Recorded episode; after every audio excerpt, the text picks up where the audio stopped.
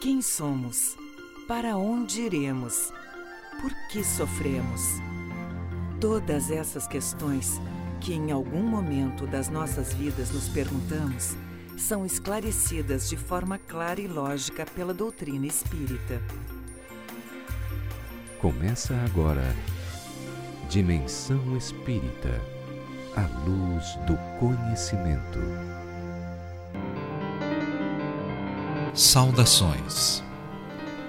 Toda saudação deve basear-se em pensamentos de paz e alegria. Pense no seu contentamento quando alguém lhe endereça palavras de afeto e simpatia. E faça o mesmo para com os outros. Mobilize o capital do sorriso e observará que semelhante investimento lhe trará precioso rendimento de colaboração e felicidade. Uma frase de bondade e compreensão opera prodígios na construção do êxito. Auxilia os familiares com a sua palavra de entendimento e esperança. Se você tem qualquer mágoa remanescendo de véspera, comece o dia à maneira do sol, esquecendo a sombra e brilhando de novo. Francisco Cândido Xavier pelo Espírito André Luiz.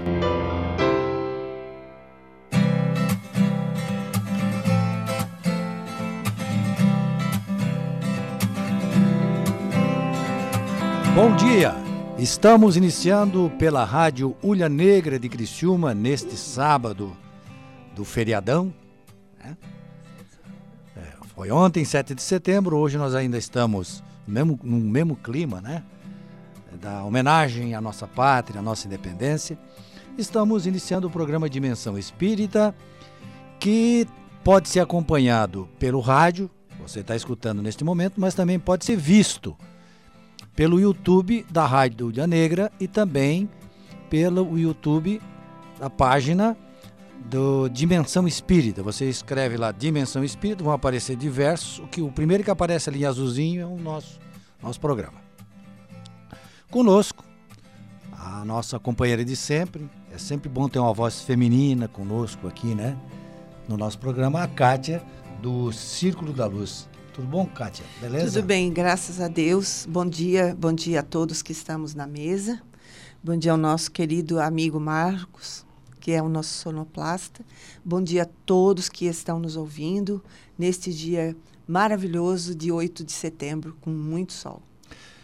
Eu sou da Associação Espírita Consolador Prometido de Içara, de onde é também o nosso outro participante, que é o Edson Castanhete. Bom dia, Edson, tudo bem? Bom dia, Gilberto. Bom dia, Kátia. Bom dia, Marcos, o homem que deixa a gente trabalhar.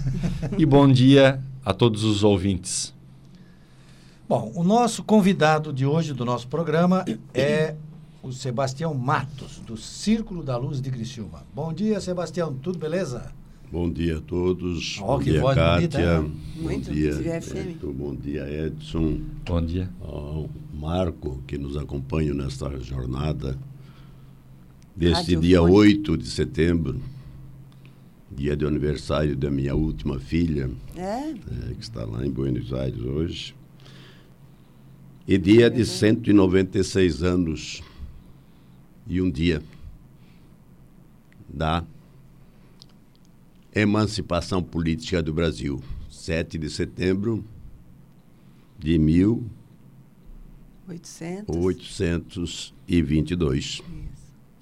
800. 1822. Vocês notaram que é 195 anos, 196? Sim, não Uma tinha coisa feito- muito nova, né? É, eu não tinha feito as contas ainda. É. 196. E a propósito 196. desta temática, né, na nossa pátria, tem um livro muito interessante que eu já li diversas vezes, que Eu nós também. recomendamos que as pessoas leiam.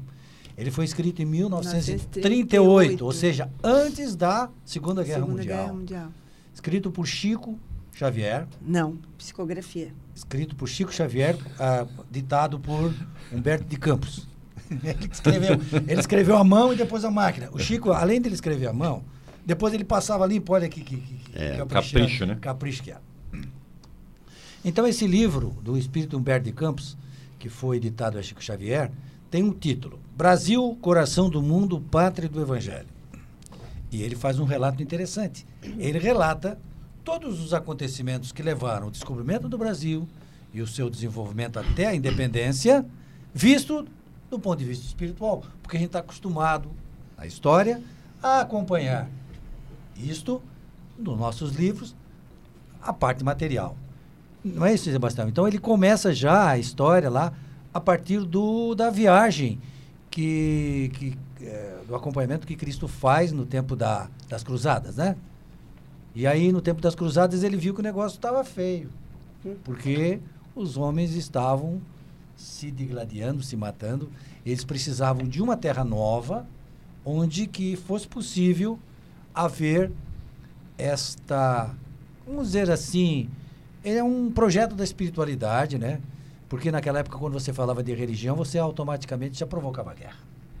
Uhum. E aí então vem esse projeto para que a espiritualidade inaugurasse um novo mundo, a América, onde iria se desenvolver e se modificar esse tipo de pensamento, esse tipo de, de postura. É isso, Sebastião? Isso. Eu gosto sempre de, quando leio um livro, perguntar que, primeiro quem é o autor. De onde é que vem esse autor? O que, que ele foi, o que, que ele não era, o que, que, o que, que ele gostava de fazer, o que ele não gostava de fazer. Humberto de Campos é um menino, ficou órfão aos seis anos. Era de Piritiba, um município no interior do Maranhão, que hoje se chama Humberto de Campos, É em função mesmo? dele. Olha só.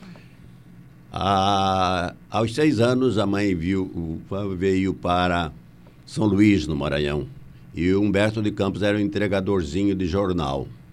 Naquele tempo se entregava o jornal. Jornal é. em mãos, De é. casa em casa, nas casas, e ele É. entregava jornal para ajudar no sustento da família, da mãe. Mas ainda hoje ainda acontece isso, Sebastião. O meu, por lugar. exemplo, hoje De de, moto, manhã, né? Tem os de motoqueiros que eu- fazem isso. Eu já vi o meu lá que chegou lá e foi entregue. É, hoje nem precisa mais do jornal papel, né? Ah, já tá tudo no computador. no computador.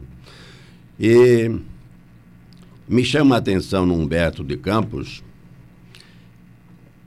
que ele nasceu e aos 24 anos ele escreveu o primeiro livro dele. Ele Puxa se transformou em jornalista. E, e- de jornaleiro ele passou a jornalista, depois ele foi político, foi deputado federal e escritor. O da Academia livro, Brasileira, né? Hein? Foi da Academia Brasileira. É, o primeiro livro dele foi com 24 Sim. anos. Aos 33, isso é que me chamou a atenção Pela para idade, a leitura do livro. É. Ele foi eleito para a Academia Brasileira de de Letras, Letras. onde são eleitos praticamente gente com Já- 80 anos. Imagina, 80, é. quando chega no Ele auge é- da carreira, né? Que cabeça, Até hein? hoje, o mais jovem Escritor da Academia. eleito para a Academia Brasileira de Letras. Quando eu vi isso, eu disse: esse moço tem que ser inteligente. Pô. É. né? Se aos 33 anos eu não sou nem da academia, aos 80 eu não sou nem da Academia Criciumense de E Letras. nem eu de Sara, agora imagina. que bom que o cara não era. né? Imagina da Academia. Aí ele foi deputado federal e, e ele foi ele teve uma saúde muito debilitada nos últimos 10 anos. Ele ficou praticamente cego.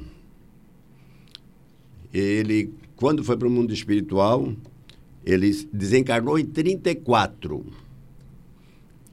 Em 37 ele já escreveu o primeiro livro, quer dizer, então ele era um espírito evoluído. Sim. Porque três anos depois ele já estava autorizado a escrever do mundo espiritual, pela psicografia do Chico. Quer dizer, o livro Coração do Mundo, Pátria do Evangelho, é a autoria de Humberto de Campos. Psicografia É. é, como eu ditando um livro e alguém digitando, né? É. Uma carta. E aí, esse moço escreveu, como você já disse, em 1938, esse livro que é famoso, que de todos os historiadores deviam ler, Brasil, Coração do, Mu- do Mundo e Pátria do Evangelho. Portanto, esse livro tem hoje 80 anos. Nossa, 80 anos. Tá? É um livro que fala de, vamos dizer assim, um processo geopolítico. Ele, o Cristo traz. Onde é que começou o cristianismo? Começou lá na Galileia, na, na Judéia, naquela região ali, né? Que hoje ainda está em conflito. Cristo não falou em igrejas, ele falou de religião. Religião é uma coisa completamente diferente de igrejas. As igrejas é que devem ensinar religião. E não religião ensinar igrejas. É. A religião é um método de eu me transformar melhor. O Cristo leva para lá. E em seguida começam os debates sobre o cristianismo. Em 1095, portanto, no, no milênio passado, mas no início do milênio passado, começaram as cruzadas naquela região. Quer dizer, todas a partir da Europa. Ah, em 1095 elas foram derrotadas, as cruzadas. Em 1306, 316, houve as cruzadas mais ferrenhas, que partiram todas da Europa também, para impor o cristianismo à força. Pela espada. Pela espada, pelo sacrifício, pelo empalismo, pela roda, pela que são métodos terríveis de Inquisição. inquisição. Tortura, né? Tortura. Tortura. A roda, a, a polé, a estaca, onde eles se espetavam homens e mulheres, crianças. Né? Em 1231, veio a Inquisição. Olha o que acontece com a doutrina do Cristo. Inquisição feroz, que também se queria impor o cristianismo e quem não aceitasse seria punido. Ela começa lá no século XII e vai se estendendo e vai se estendendo e 1900, 1478 ela ressurge com mais violência já no século praticamente que nós estávamos sendo descobertos no Brasil pelos portugueses.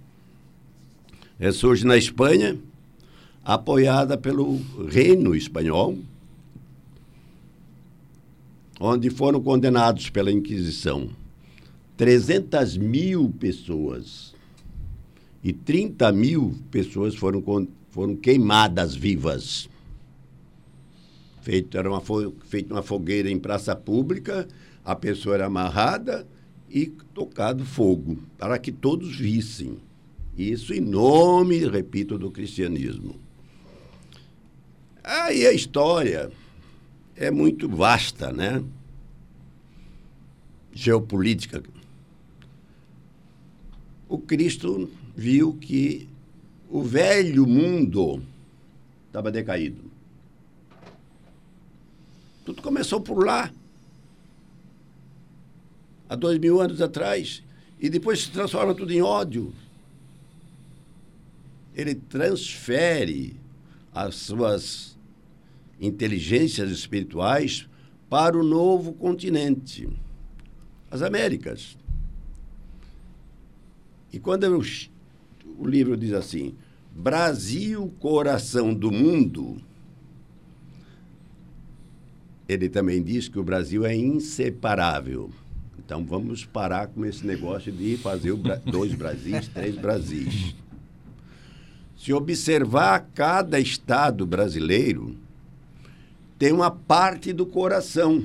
Observe o mapa do Brasil, se ele não é o coração do planeta. Ele não tem um formato é. de coração. Cada estado tem a sua função é. para formar esse coração do mundo.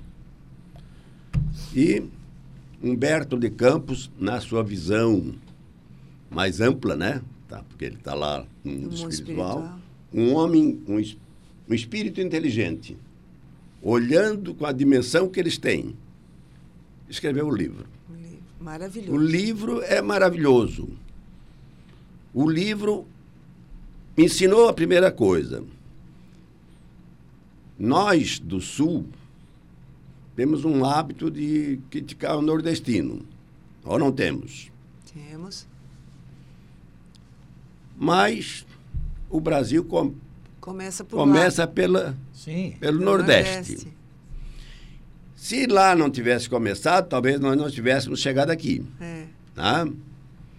O Brasil é um país jovem, né? Como eu falei no início, 196. nós temos 196 anos De independência, né? de independência, é nada para a história da humanidade. Exato. É esse aspecto que, do, que você abordou aí, Sebastião, sempre me chamou muita atenção quando eu li o livro, porque naquela, naquele momento que o Brasil é descoberto, ele vai conversar com Jesus e se preocupa muito, porque é uma. Portugal era um país muito fraquinho, ele não era um país poderoso.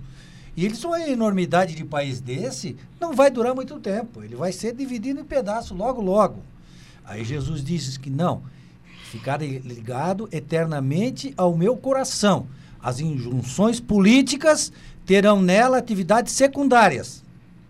Porque to- acima de todas as coisas, em seu solo santificado, exuberante, estará o sinal da fraternidade universal, unindo todos os espíritos. E foi assim que o minúsculo Portugal, através de três longos séculos, embora preocupado com as fabulosas riquezas das Índias, pôde conservar contra flamengos, ingleses, franceses, espanhóis, a unidade territorial de uma pátria com 8 milhões e meio de quilômetros quadrados e com 8 mil quilômetros de costa. Uma coisa difícil de entender, de entender, É. né? É, o Brasil, é como você chamou a atenção, o Brasil tem esse formato de coração no mundo, no planeta, do, do- do planeta Terra, né?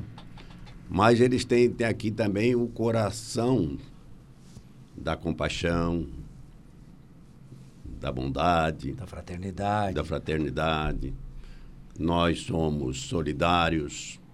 Aqui vieram viver todas as raças. É, Ninguém aqui é agredido por raça nenhuma. O Brasil, As fronteiras do Brasil são abertas. né? nós fazemos fronteiras. Ninguém, nenhum outro país no mundo faz fronteira com 11 países e duas Guianas. São 13 vizinhos. É. Nós tivemos um pequeno senão nessa história do Brasil, um pequeno senão. Nós uma vez resolvemos ajudar a invadir o Paraguai. país dos outros, né? O país dos outros. Porque erramos. Erramos. É verdade. Nós erramos ali. Mas nós aprendemos depois. A- é exatamente a não Não se a meter na casa dos outros. que os outros de- resolvam os seus problemas. É. Hoje o Brasil. Eu quero. Eu moro numa comunidade rural. Eu quero que meu, ajudar o meu vizinho a resolver o seu problema. E não eu ir lá resolver o problema dele. Eu quero resolver o meu problema. Estudar religião é eu me transformar num homem melhor. E religião não é eu fazer aqueles que estão me ouvindo melhores. Impor aos outros. Não imponham nada. Tem coisas que servem para mim e não servem para ele. Respeito. Eu quero. Eu gosto da palavra justiça. Aí a gente tem gente que confunde com judiciário. Não, judiciário é coisa dos homens. É. Se, Justiça não, é- se é- está na existisse divina. justiça mesmo, não precisava judiciário. Justiça é eu fazer para o outro, que está me ouvindo, para vocês quatro aqui que estão me auxiliando, aquilo que eu desejo que façam para mim. No momento que eu faço para ele o que eu quero que faça para mim, respeito o direito do outro, como eu quero que meus direitos sejam respeitados, eu fiz justiça. Não, religião e justiça. Religião começa a melhorar o homem. O homem em si. A justiça melhora a humanidade toda. Na hora que esse planeta for um planeta justo, provavelmente não existirá mais judiciário, me desculpe os juízes. Que bom, né? Que ótimo. Os Nos mundos superiores não existe judiciário. Porque todos colaboram com todos. E todos respeitam todos. E esse foi o recado que Jesus veio trazer pessoalmente. Trazer, né? né? A lei de justiça, de amor e de caridade, caridade. Que é uma coisa só.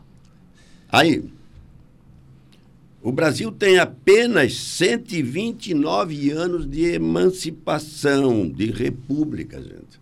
É uma criança. Quando é que ele foi proclamado república? Em 15 de novembro De, de 1889. 89. Um ano depois da Lei Áurea. O que, que aconteceu? O Brasil é o último país a proclamar a Lei Áurea. Mas, em compensação, foi o único país que não houve um derramamento de sangue enorme. É, o embaixador americano disse: Puxa, nós fizemos uma guerra lá no nosso país para fazer a libertação. Aqui vocês com flores, porque no momento que ela assinou a Lei Áurea, foram jogados flores assim por todo por todo o ambiente onde, onde, onde ela estava, né? Por aqui, por esse né? país, passaram espíritos de uma nobreza extremada, auxiliares de Jesus. E uma dessas estrelas que veio para cá, Foi quem? Princesa Isabel. Vamos falar sobre isso depois do intervalo. Voltamos já já. Dica de leitura. Dica de leitura. Dica de leitura. Dica de leitura. À luz do conhecimento. Olá, nosso ouvinte aqui do Dimensão Espírita. A dica de leitura é o livro As Sete Esferas da Terra, de autoria de Mário Frigeri. Conhecemos realmente o planeta que nos serve de moradia? A vida desenvolve-se apenas na superfície do globo terrestre? Quais são as muitas moradas a que se referia Jesus? As respostas a estes e outros questionamentos encontram-se nesta instigante obra de Mário Frigeri. Em um estudo minucioso e surpreendente, o autor nos convida a refletir sobre a constituição do planeta em que vivemos e como a vida estende-se além das fronteiras físicas. Para isso, Frigeri compila valiosos trechos divulgados na literatura espírita, especialmente em Nosso Lar, do Espírito André Luiz, assim como na codificação de Allan Kardec e também no Apocalipse de João.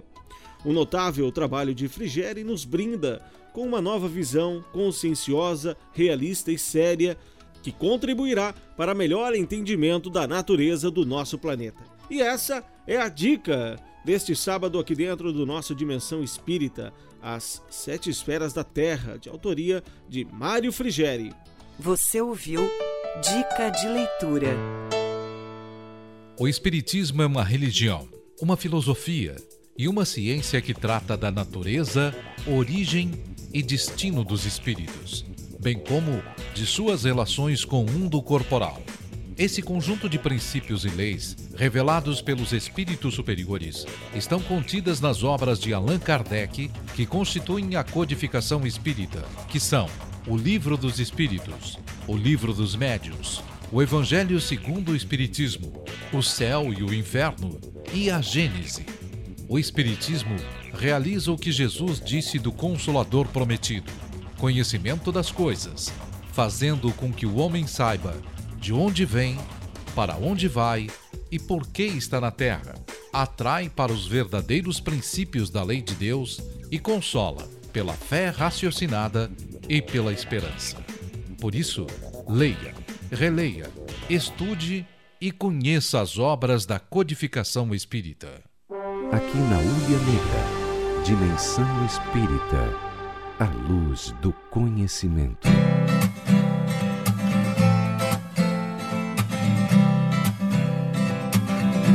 Continuamos com o nosso programa Dimensão Espírita pela Rádio Ilha Negra, que neste sábado está falando sobre o livro Brasil, Coração do Mundo, Pátria do Evangelho, que conta a história do nosso descobrimento, descobrimento do nosso país e tudo o que aconteceu até o momento da emancipação política, visto do ponto de vista espiritual, ou seja, visto do lado de lá.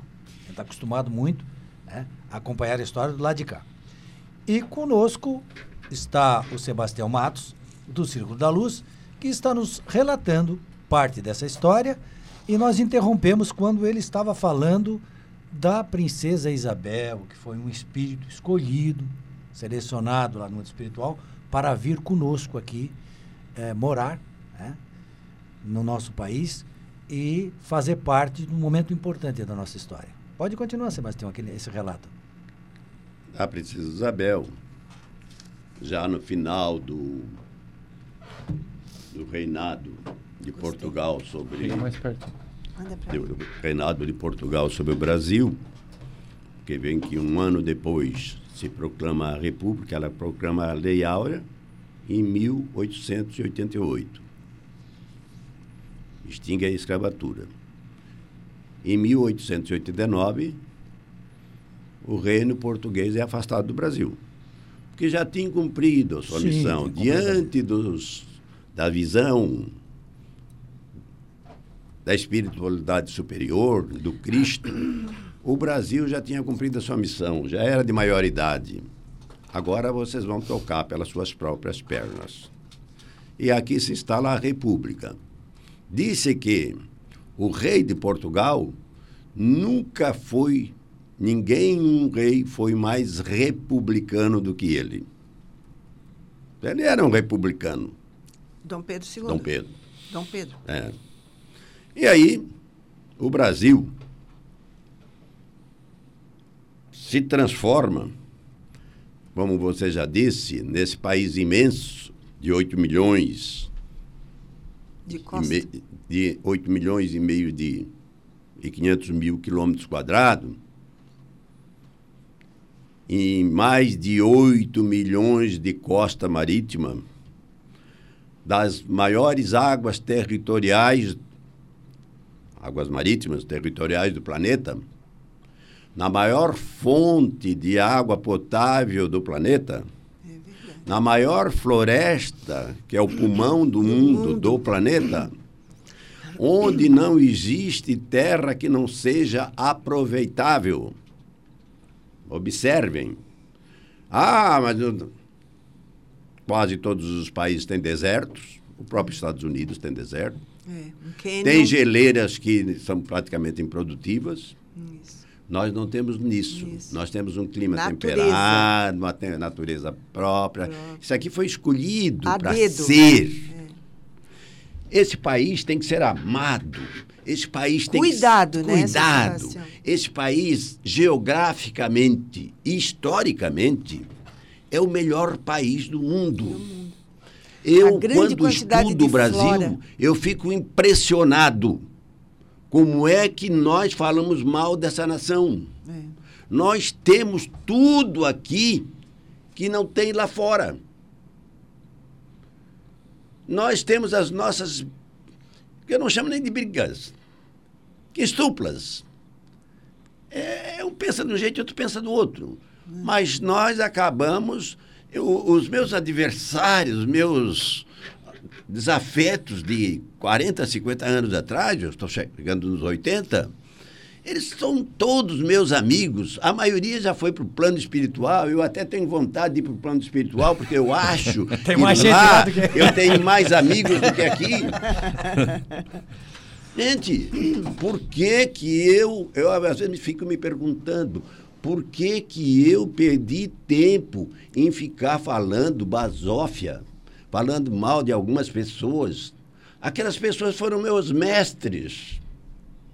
As pessoas me corrigiram, como a minha mãe me corrigiu, como eu fui seminarista e eram 11 padres, professores, e eles me corrigiam, me botavam no regime certo. Quando eu casei, Foi corrigido. a minha esposa talvez seja a maior mestre da minha vida. Falecida agora há três meses atrás, menos de três meses. Vivi por 60 anos e sete meses. E dizia para ela: Você me ensinou muito mais do que a minha mãe. Porque eu aprendo com o outro que está vivendo do meu lado. É aquilo que você falou. O respeito Respeitar o direito do outro não é o direito à propriedade. É o direito ao livre pensamento, A diversidade de ao direito de pensamento. expressão. Né? É o tempo dele, é a realidade dele. Quem sabe ele é mais inteligente do que eu e eu não alcancei ainda o que ele está pensando. Então, o Brasil é essa fantástica nação do planeta. Nós tivemos no Velho Mundo 1793. Isso. A Revolução Espa... a Francesa. Foram guilhotinados rainha, rei, rei XVI, Luís XVI, o, a Maria Antonieta, Robespierre, foram todos guilhotinados. E o Os próprio, que, do- os que ganharam e os que perderam o próprio também. inventor da guilhotina, o Guilhotin, também foi Foi guilhotinado. guilhotinado. Também foi? Tá? Foi. Aí nós vamos mais para frente. 1917. Se instala o regime comunista na União Soviética. Hoje Rússia. Por quê? Disputas internas. Distu- É, disputas de poder. É? 1900, 1861. Olha, observe, está tudo do outro lado lá. Não está nada aqui. 1861. Estoura a guerra da secessão, seccionar os Estados Unidos. Eram sete estados do sul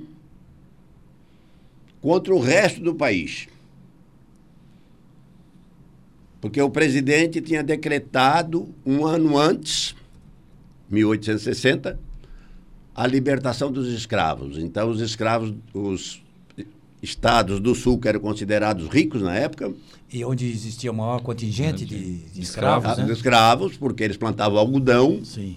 com a mão de obra dos negros, se levantaram em armas contra o resto do país. Começaram em sete, depois mais quatro aderiram, foram onze.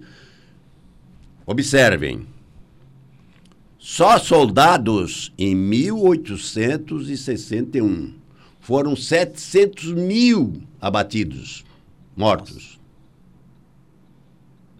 Leve isso para a população de 1861 para você ver quanto é que representa. 40% dos homens entre 18 e 40 anos Morreram. do lado sul, que levantaram-se em armas, 40% dos homens entre 18 e 40 anos foram mortos. O que acontecia nessa época no Brasil, seu Sebastião?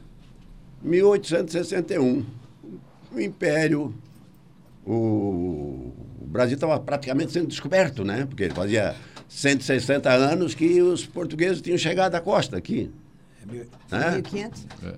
Em 1861 nós já estávamos no reinado de Dom Pedro II. E com o livro dos... E já próximos ali, algum tempo depois, nós teríamos a nossa, nossa independência, que foi feita de forma pacífica, como, como se E sabe. já a codificação E também é- já estava... é, Da parte espiritual, é bom a gente é, lembrar também, Sebastião, que Jesus disse que iria implantar aqui, plantar, transplantar, né, para o Brasil a árvore do Evangelho. O que é, que é uma árvore? Uma árvore é algo que tem raiz, algo que tem tronco e algo, que tem, copa. E dá frutos. É, É. E qual é a raiz né, desta árvore do Evangelho? No a raiz Velho é o Testamento. Velho Testamento. Né? Então nós temos é, alguns personagens importantes, por exemplo, como o profeta Natan, que chegou né, para Davi, o rei Davi, e disse: Ô Davi, um homem tem 100 ovelhas e o seu vizinho tem só uma. Aí ele matou é, o seu vizinho para ficar com a ovelha dele. O que é que a gente faz com ele? Aí Davi disse: Morte, temos que matar essa, essa pessoa. Que homem é esse? Profeta Natan. Aí ele disse: Esse homem é você. Que tem todas as mulheres que história- queria A e matou mulher- o seu amigo para ficar com, com a mulher dele. O cara dizer isso pro rei naquela época Nossa, tinha que ser. cortava a né? cabeça. Tinha que ser uma pessoa muito, Muito, especial e corajosa, muito né? especial. Pois esse, esse é, é, é, é o pensamento que, trans, é, que, é- que vem né, do Velho Testamento. É esse tipo de mensagem né, do direito, Figurada da injustiça, de lutar contra a injustiça. É. Aí Jesus vem com o Evangelho, O Evangelho. que é o tronco desta árvore. E aí não tem o que dizer mais nada, né? Hã? O Evangelho. E qual é a copa? Qual é a copa, Sebastião, para fechar essa árvore aí? É o Espiritismo. espírita. Doutrina espírita que vem e faz esse fecha- fechamento. Então, nós temos aí transplantado para o Brasil a árvore do Evangelho que Cristo prometeu, queria transplantar, trazer para cá. né? E por isso que nós, como você disse, temos que agradecer todo dia de ter nascido aqui, né? Eu também me revolto muito quando algumas pessoas falam mal do Brasil. Fico triste, porque não, não toma consciência dessa realidade que é o nosso país, né? De tudo isso. E é um projeto divino, porque se fosse assim algo que se juntou, por acaso, não. É um projeto tão maravilhoso que a gente tem que agradecer todo dia, não é isso, Sebastião? É, de acordo com nós, o entendimento, o entendimento da doutrina, nós não nascemos dos nossos pais por acaso. Nós não nascemos no Brasil por, por acaso. acaso. Eu não casei pela Yolanda, com a Yolanda por acaso. Os nossos filhos não são filhos que vieram para nós por acaso. Todos nós que nascemos no Brasil é porque tínhamos, escolhemos nascer no Brasil. Então, se eu tenho uma família brasileira, brasileira, eu tenho que amar a família brasileira. Ou você não ama a sua família, ou você não ama a sua comunidade. Eu moro numa comunidade pequena, mas eu adoro a minha comunidade. Mas é necessário que se ame é. a comunidade que nós vivemos para poder fazer o bem para aquela comunidade. O Cristo explicou duas coisinhas simples de entender, difícil de aplicar, mas duas coisinhas simples. Um doutor da lei pergunta a ele: Mestre, qual é o maior mandamento da lei? Ele responde: Amarás o Senhor teu Deus de todo o teu coração, de toda a tua alma e de, de todo o teu espírito. espírito. Este é o maior e o primeiro Sim. mandamento. E ele não foi perguntado, mas já acrescentou. E eis o segundo que é semelhante àquele, ou ao primeiro. Ama teu próximo como a ti mesmo. Qual é o mais difícil? Se eu perguntar para 90% ou mais de 90% dos brasileiros se ama a Deus, se são cristãos, eles vão dizer que são. de resposta positiva. É? Vão dizer que são cristãos. Ama a Deus, sim. Ama a Deus. Ama o vizinho? Se eu perguntar se ele se ama, se ele se ama... Também. Ele vai, ah, claro que eu me amo. Não te ama coisa nenhuma. Quem ama não odeia. Quem ama não fala mal da vida do outro. Quem ama não desanima. Quem ama. Eu tenho motivos enormes para estar triste. Mas, ao mesmo tempo, eu tenho motivos mais do que o de ficar triste, de gratidão. Eu pude conviver com uma mulher por 60 anos e sete meses. Quando o dia que fez 60 anos e sete meses, ela me deixou. Ela resolveu ela separar. Viajou. Ela, ela viajou. Ela viajou, né? Viajou. É. Mas o que que eu olho? Tristeza, sim. Saudade enorme.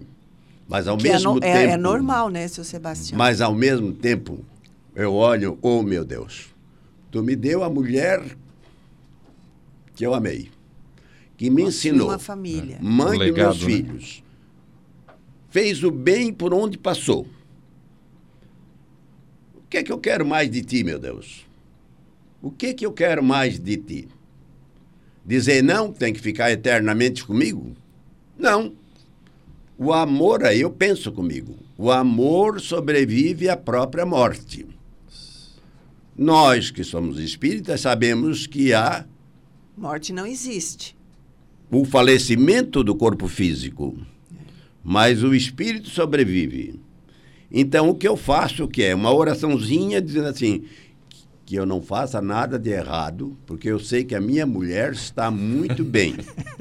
Que eu e não tá faça né, nada de errado para né? não merecê-la recebê-la. Está de olho que o telefone... Agora o ela está mais perto, agora... Sebastião. Agora ela está é. bem mais perto. E aí eu digo para ela, porque ela passou anos, ali alguns anos acamada, e nós tínhamos o hábito, eu e ela, de fazer oração todos os dias, das sete horas da, da noite em diante.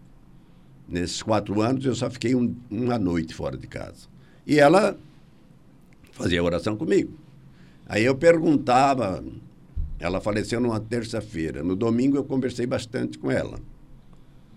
Domingo à tarde. Eu ia fazer uma palestra numa casa espírita em Araranguá. Eu tinha que sair mais cedo, porque lá era às sete horas.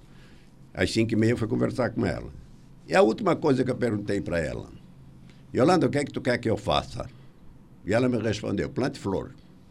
Oh. Eu estou enchendo meu sítio de flor. Mas a flor que ela queria não era essa. Não, era também essa. É. Também essa. também essa. Também essa. Porque ela adorava flor. É. Ela plantava o sítio. Nós já plantamos mais de 80 pés Muito de flores. Muito bonito o lugar. Nós, você falou que transplante, né? Sim.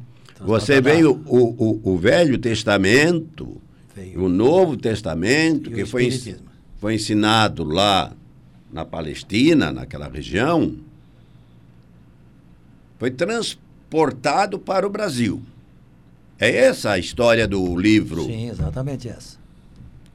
Coração do Mundo, Pátria do Evangelho. É a transposição do Evangelho de Jesus, dos ensinamentos do Mestre, para a região que no início foi chamada Terra de Santa Cruz, Vera Cruz e hoje Brasil essa terra aqui.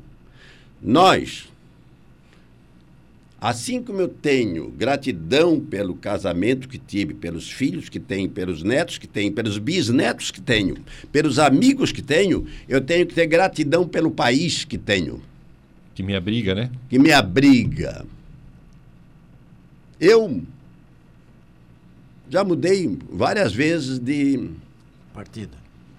De partido, não. Não? Nunca, nunca, nunca mudei de partido. Eu nunca mudei de partido. Mas mudou do que, então? Mas não vamos falar de partido não, política. Não. De... Não mudei de partido. De casa? Não mudei de religião.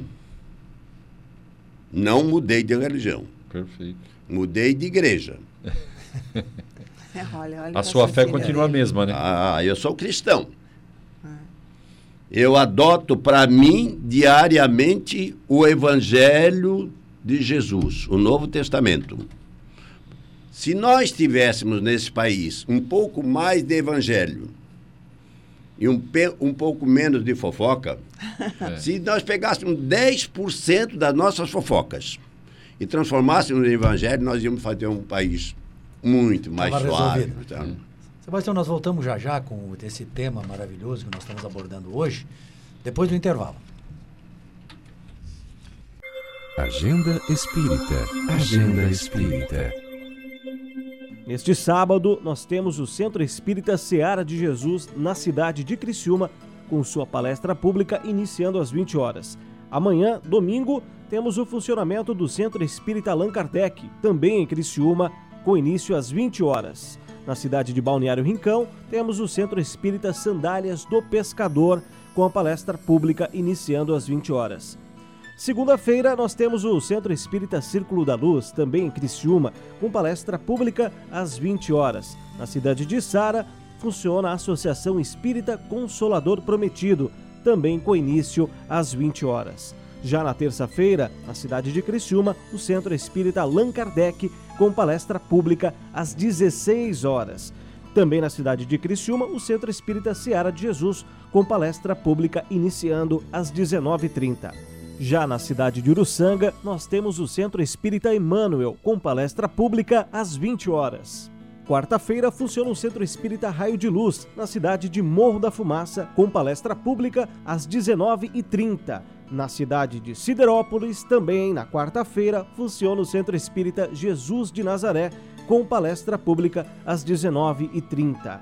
Quinta-feira, na cidade de Criciúma, o Centro Espírita Seara de Jesus, com palestra pública às 14 horas. O Centro Espírita Círculo da Luz, também em Criciúma, inicia as suas palestras às 20 horas. E o Centro Espírita Chico Xavier, também na cidade de Criciúma, inicia sua palestra pública às 20 horas. E sexta-feira funciona o Centro Espírita Allan Kardec de Criciúma, com palestra pública às 20 horas. Agenda Espírita. Agenda Espírita. Você deve estar se perguntando o que são os grupos, centros, casas ou sociedades espíritas. O objetivo é sempre promover o estudo, a difusão e a prática da doutrina espírita. Tudo isso nada mais é do que núcleos de estudo, de fraternidade, de oração e de trabalho, praticados dentro dos princípios espíritas para a formação espiritual e moral. São postos de atendimento fraternal para todos os que procuram com o propósito de obter orientação, esclarecimento, ajuda ou consolação. Toda prática espírita é gratuita, como orienta o princípio moral do Evangelho. Dai de graça o que de graça recebestes. Procure o centro espírita mais perto de sua casa e conheça mais. Seja bem-vindo. Estamos esperando você de braços abertos. Dimensão Espírita, a luz do conhecimento.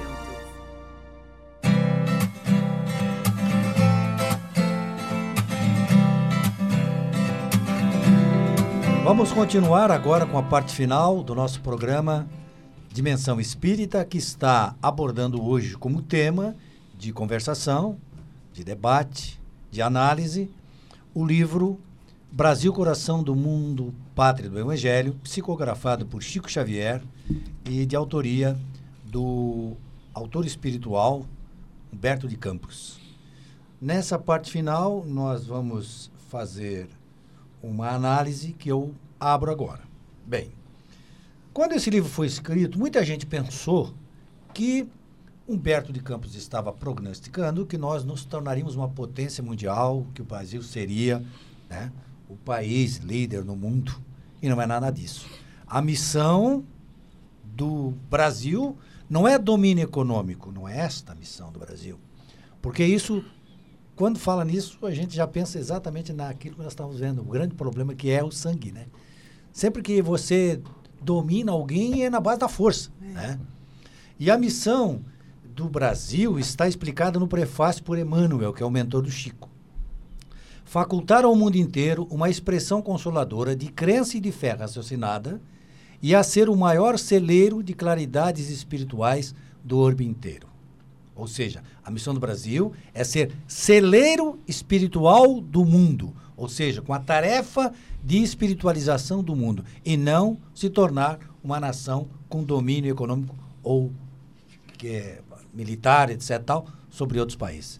Que bonita essa essa abertura que o Emmanuel faz, né, o Sebastião? Pois é, e para isso foi trazido a esse país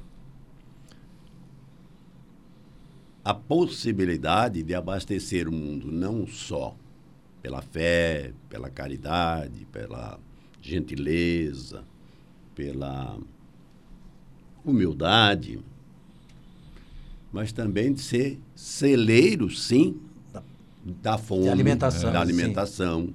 Nós temos as maiores terras agriculturáveis do planeta.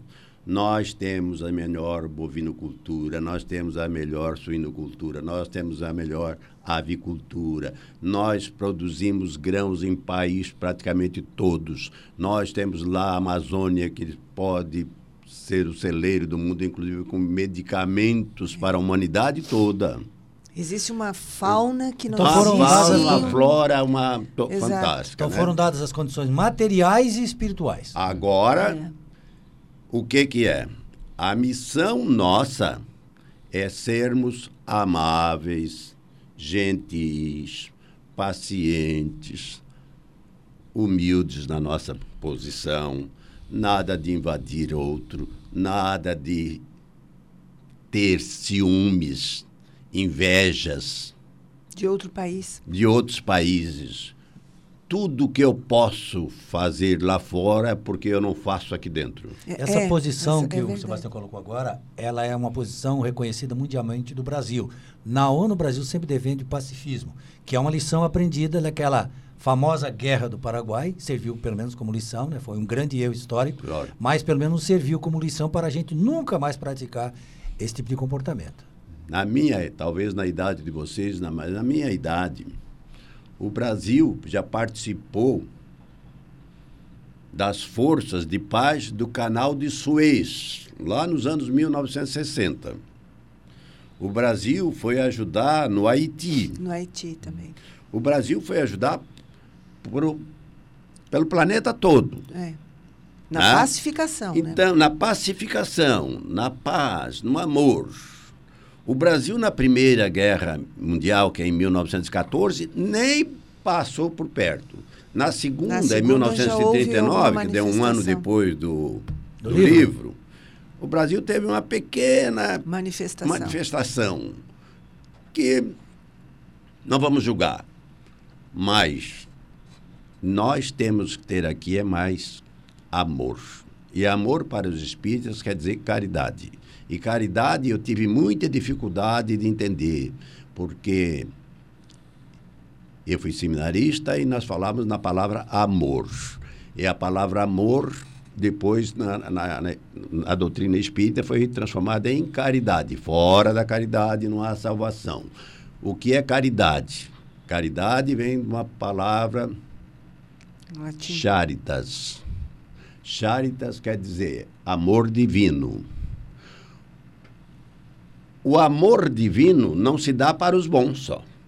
Se dá também para os maus. Jesus disse: o O sol, sol, o sol não brilhou hoje de manhã para mim. Brilhou para todos Todos. que estão nesse planeta e nesse país. Em alguns locais ele vai, vai brilhar logo à noite, porque estão no outro lado do planeta, mas o sol é dado para, Para todos. todos, O ar que respiramos é fornecido para todos. Este, este é o Deus é a que nós caridade de Deus. acreditamos. É. É. O Deus que é a inteligência infinita, causa primária de todas, Todas as as coisas. Mas como é que esse teu Deus que é tão justo deixa acontecer o bem? Porque ele nos é tão bom que me mal. dá a liberdade O bem e o agir. mal, né? É. Eu, ele não participa do mal. Ele permite, o mal. Permite. E talvez o que nós tive- estamos passando nesse momento no Brasil É uma permissão. é uma permissão para que nós saiamos melhores, mais fortes. Porque outros já passaram por coisas muito piores. Repetimos, na França, na Rússia, nos Estados Unidos, a- as guerras, primeira, segunda guerra. A, a maior tragédia da humanidade, que não são as guerras. Na Segunda Guerra Mundial foram mortos 110 milhões de soldados. 110 Fora milhões civis, de né? soldados. Né? Nós temos tudo para atravessar essa maré, esse pe essa pequeno tsunami que está acontecendo no Brasil e sairmos daqui mais fortes. Aliás, nós só saímos mais fortes quando ultrapassamos o mal. Na festa, na alegria, no carnaval, a gente fica feliz, fica cantante. Mas não é ali que é o momento de transformação. O momento de transformação é na dor. Quando eu aceito o falecimento, quando eu aceito os meus acidentes, A escassez. a escassez, as dificuldades financeiras, quando eu aceito A crítica. a crítica, principalmente a crítica. Porque o outro não é obrigado a concordar comigo. Provavelmente eu é que tenha que aprender com o outro. Eu perguntei isso essa semana para um grupo. A gente aprende mais ouvindo ou falando. É, a gente tem duas orelhas e uma boca, né? A gente aprende mais ouvindo. Até por quê? Porque naquele dia tinha aprendendo ido mais. lá em casa um cidadão e no carro tinha ficado um, um homem lá. E eu fui lá para cumprimentar aquele homem. Aí ele me disse: não, ele é mudo. Aí eu perguntei se ele era mudo surdo. O outro não sabia. Aí perguntou para ele, ele disse que era mudo, é, surdo, mudo. Por quê? O surdo normalmente fica mudo. Quase. Por quê? Porque não Porque não ouve, não ouve não aprende. Então eu aprendo muito mais, eu hoje estou falando demais aqui, Não. mas eu aprendo muito mais quando ouço. Às vezes eu entro numa reunião de uma hora e meia e eu não digo uma palavra. Mas eu ouço a todos, com respeito, com amizade, uns contrários ao que eu penso, outros. É, e quando eu chego lá no fim da reunião, o senhor não vai falar nada, não? Eu disse, não, mas eu já ouvi tudo, vocês já falaram tudo que eu tinha que falar. Então, essa é isto é que nós tem que fazer crescer. É na adversidade. Todos nós vamos crescer no amor, na caridade. Caridade é eu fazer ao outro o que eu quero que ele me faça. Quando se estabelecer o amor divino, quando eu não precisar mais de cobrar o outro, ou o outro vir cobrar de mim, porque eu levo ao outro o que ele necessita e recebo do outro com alegria o que ele tem de bom para me oferecer, a paz está selada. Nós comecemos por nós pessoalmente. Nós não queremos influir no outro. O Espiritismo não quer influir em ninguém. Ele não fala no termo de influir. Inclusive, Kardec diz que não deve se violentar consciências. Tá? Isso bem claro no, no Evangelho segundo o Espiritismo. Né? O que o Espiritismo fala é que nós temos a responsabilidade da nossa, é, do nosso crescimento individual, mas colaborar com, a, com, com aquilo que for possível, progresso que estiver ao nosso progresso coletivo. Colaborar. Não se dispor, nem atacar, nem ser contra. Ótimo. Muito bem colocado, né? Mas eu estava me lembrando aqui, nós já estamos aí faltando cinco minutos, quando você faz a citação ali da França, Aquele, o, o Emmanuel tem um livro muito interessante também escrito A Caminho da Luz, em que ele faz um relato de toda a evolução da humanidade e que ele diz naquele momento era importante aquele, aquela revolução porque havia um poder absoluto que é, fazia do jeito que queria. E era uma forma de controlar esse poder, como aconteceu com Dom Pedro I aqui também, né? É, esse era o objetivo, mas houve excessos. Então nós estamos sempre dentro de momentos históricos, nas nossas vivências. Com excessos. Aprendendo, nós temos que aprender com aquilo e evitar os excessos. Né? Esse que é o problema, né? Exato. Essa, essa exato. Eu não posso impor, mas não sou obrigado a admitir. Eu falei aqui, serei grato quando o outro me oferecer aquilo que me for bom. Oferecer ao outro aquilo que ele necessita, não o que ele quer. Uma coisa é alguém chegar para mim e dizer assim: é, eu estou precisando tomar isso, fazer aquilo. E eu oferecer para ele. Não. A caridade é oferecer o que ele necessita. E a necessidade é baseada no sentido moral, ético, religioso. Então, eu ofereço, posso oferecer para ele pelo meu exemplo. As palavras até convencem, mas os exemplos arrastam. Personalizam, né? Sebastião, nós temos mais dois minutinhos. Gostaríamos que você fizesse aí a conclusão final desta... Passou rápido. Né? Passou rápido, né? Muito e aprendemos bastante palavras são suas. Olha, eu quero agradecer a oportunidade, a, a vocês, aos quatro que nos acompanham aqui, a emissora, né, Olha Negra. Olha Negra.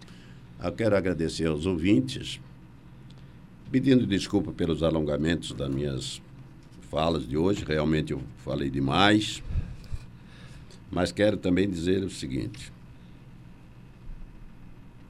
esse país vale é o país dos meus sonhos é o país dos sonhos. Essa é a terra que o universo está de olho. Sim. Porque se aqui não fosse bom, os os estrangeiros não queriam não vir estariam cá. com tanta cobiça. É. é que eu tenho uma pátria linda, maravilhosa, que tem até um pouquinho de neve, que nós temos um calor, tá? E temos até um pouquinho de neve ali em São Joaquim, é. Urupema, é. para dizer assim, ó, se não quiser ir no, na Europa, na Europa ver neve, ver vai neve ver aqui. aqui. neve aqui em Santa Catarina. Aí a gente sai daqui para ver a neve e passa frio lá. Esse estado maravilhoso de Santa Catarina essa cidade maravilhosa de Criciúma, do, do, estado, essa colonização italiana que chegou aqui, gente, há 138 anos atrás. Essa cidade é uma cidade menina. É. Aqui chegaram 32 famílias de italianos em 1880. É uma cidade menina. E nós temos Jericó. Quando Jesus fala, passava por Jericó, ele tem Ela tem 11 mil anos. Nós estamos vivendo numa cidade de 138 anos. Então vamos abraçar essa menina, Criciúma, vamos abraçar Isara, vamos abraçar a nossa região, Santa Catarina, e abraçar o Brasil. Nós somos brasileiros, com muito orgulho e com muita paixão. E nós voltamos no próximo sábado com o programa Dimensão Espírita. Até lá.